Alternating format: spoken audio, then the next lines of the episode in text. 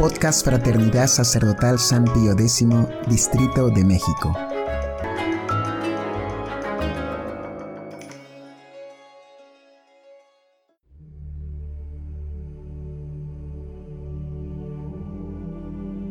Hojita de Fe número 147. Simbolismo del milagro de la pesca milagrosa.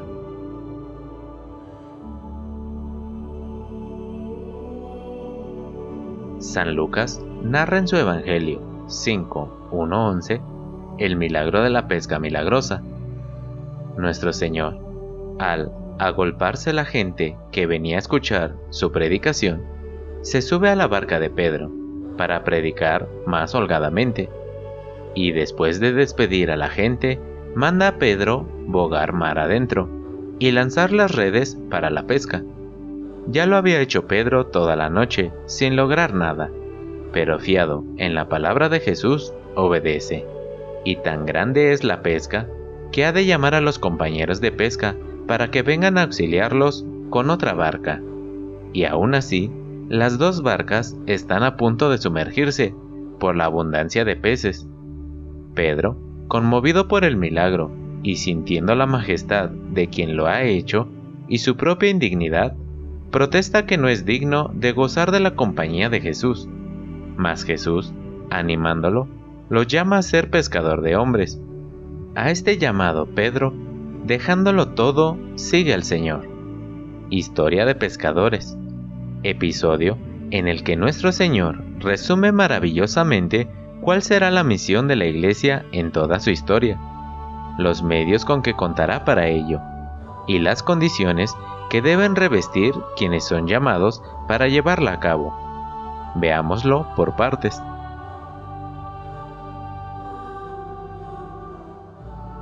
1. Misión de la Iglesia a lo largo de su historia.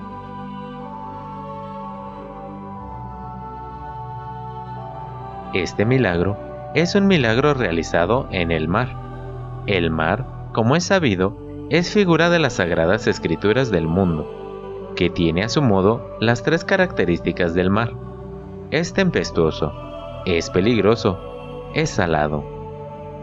Es tempestuoso, inquieto. Si está tranquilo, sin dar guerra, es por poco tiempo, pues le es propio el ser azotado continuamente por vientos fuertes, los cuatro vientos de las principales pasiones, la ambición de dominar, la codicia de bienes temporales, la lujuria de la carne y la ira. De estos vientos se siguen para la pobre humanidad guerras y disensiones continuas, como lo prueba toda la historia multisecular. De ahí también que en él no haya ni paz ni tranquilidad, ni seguridad alguna para las almas. Es peligroso, pues está repleto de múltiples acantilados, escollos y abismos, en los que naufragan o contra los cuales se quiebran las naves frágiles.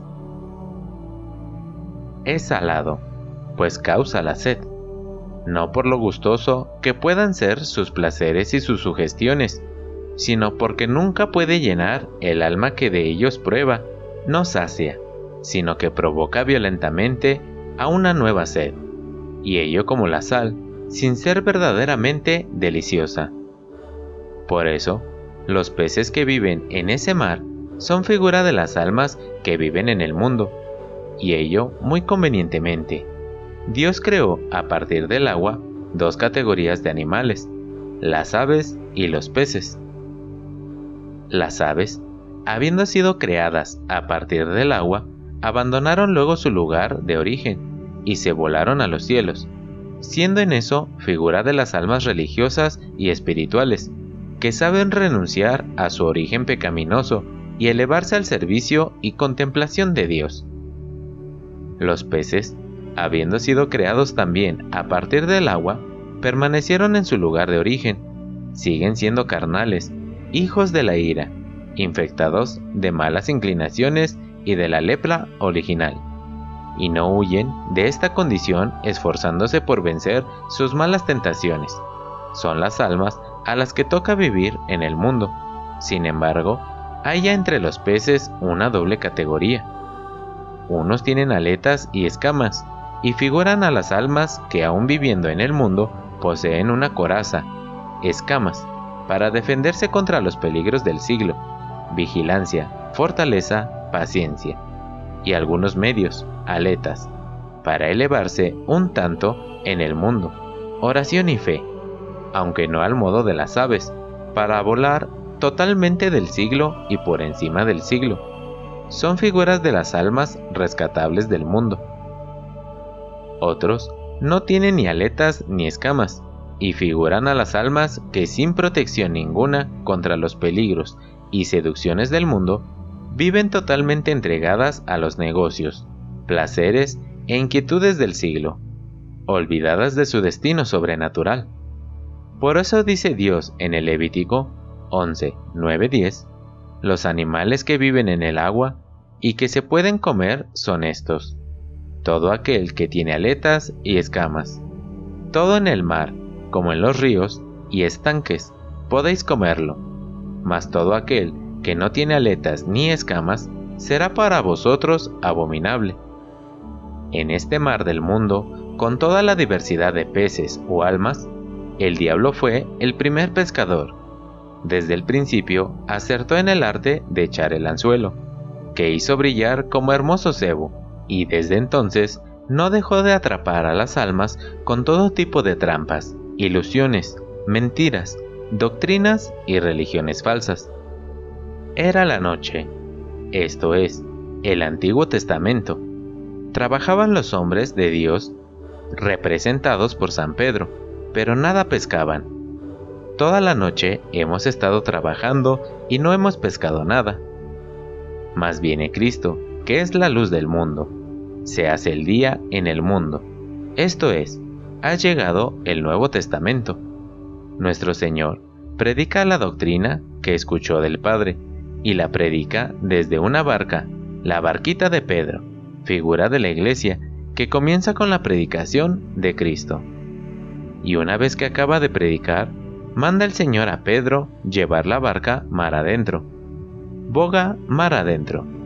A las gentes, al mundo extenso, que hay en él muchas almas que pescar y salvar. Boga mar adentro. Predica sin miedo las verdades más elevadas y profundas, la Santísima Trinidad, la divinidad de Cristo, la redención de las almas, la gloria eterna del cielo, y lanza las redes para la pesca pues con la predicación de esta doctrina al mundo, promete el Señor la abundante pesca que no dio el Antiguo Testamento, pero con una condición, lánzala fiado en mi palabra. Maestro, toda la noche hemos estado trabajando y no hemos pescado nada, mas fiado en tu palabra, echaré las redes. Fiado en tu palabra, esto es, apoyado solo en el poder de tu gracia, que trabaja secretamente en las almas. Y la pesca no se hace esperar. Apenas han lanzado las redes cuando una gran cantidad de peces las abarrotan, hasta el punto de romperlas. Esta primera barca es imagen de la iglesia primitiva. Después de predicar a los judíos en nombre de Cristo, Pedro convierte a 3.000 hombres en su primer sermón y a 5.000 en el segundo. Luego le toca el turno a Samaria, a Etiopía, con San Pablo, a todo el mundo gentil, de Asia Menor y de Grecia. La captura es abundantísima. Las redes se rompen. Esto es, empieza a ver las primeras incisiones en la doctrina, los primeros errores y herejías, que ya los apóstoles se ven obligados a combatir. Pero a pesar de ello, los peces no se pierden, sino que la pesca sigue siendo abundante. Tanto que la barca de Pedro tiene que llamar en su auxilio a la barca de sus socios. Esa es la imagen de la iglesia en las edades posteriores, que ayudará a Pedro, siempre bajo su dirección, en la obra de la pesca de las almas. Tanto que las dos barcas se hunden, porque al final de los tiempos, dice Zambeda, cuando la iglesia haya recibido la mayor parte de los peces que debía pescar, sufrirá una terribilísima persecución, que dará la impresión de que el mundo, las olas, la hacen naufragar.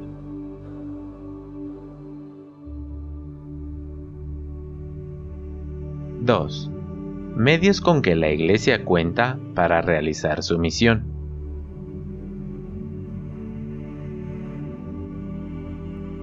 Claro, San Pedro, admirado del prodigio realizado, exclama al punto, Apártate de mí, Señor, que soy un hombre pecador. Es que es de admirar el medio de que nuestro Señor se sirve para salvar a las almas. El que es el divino pescador no quiere pescar a las almas directamente por sí mismo, sino que lo hace por medio de pescadores subalternos, los apóstoles y sus sucesores. Es que los apóstoles y sus sucesores pescarán almas pero solo fiados de la palabra de Cristo, apoyados en Él.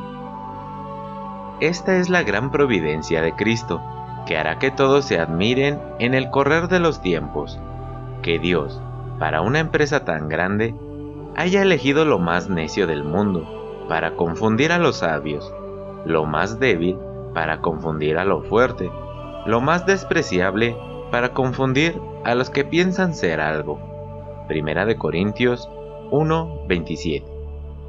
Y eso tan respecto a los pescadores como respecto a los pescados. Los misioneros admiran siempre la obra inmensa que Dios realiza en las almas, con la conciencia bien clara de que ellos no han realizado esta tarea, contando con sus fuerzas. No quiere el Señor que el éxito en esta empresa se atribuya a los medios humanos.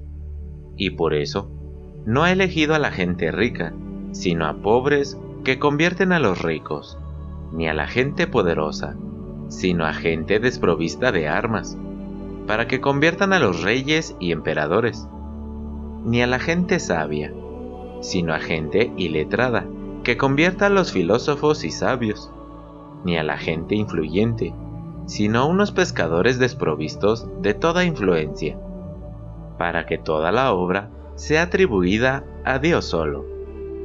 Las almas ganadas para la iglesia no dejarán de admirar la elección que Dios ha hecho de ellas y los caminos misteriosos de que Dios se sirvió para llevarlas a la fe, a la gracia, a la salvación.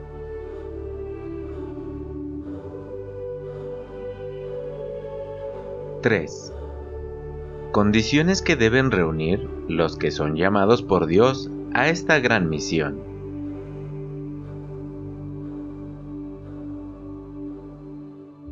Así pues, el Señor llama a Pedro a conseguirlo, como diciéndole, mira, esta pesca es solo una figura de lo que te quiero confiar. Desde ahora ya no serás pescador de peces, sino de hombres. Así que manos a la obra. Y San Pedro, fiel al llamado, lo deja todo para seguir al Señor.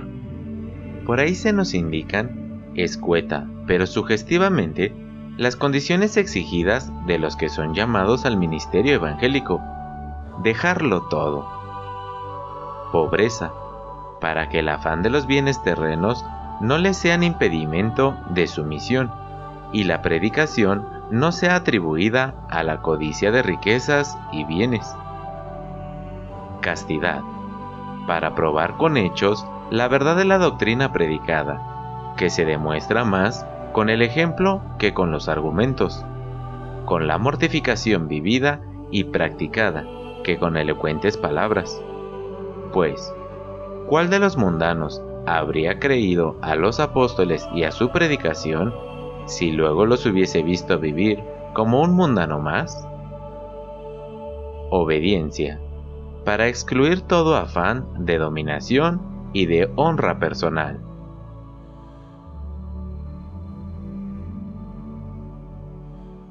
Conclusión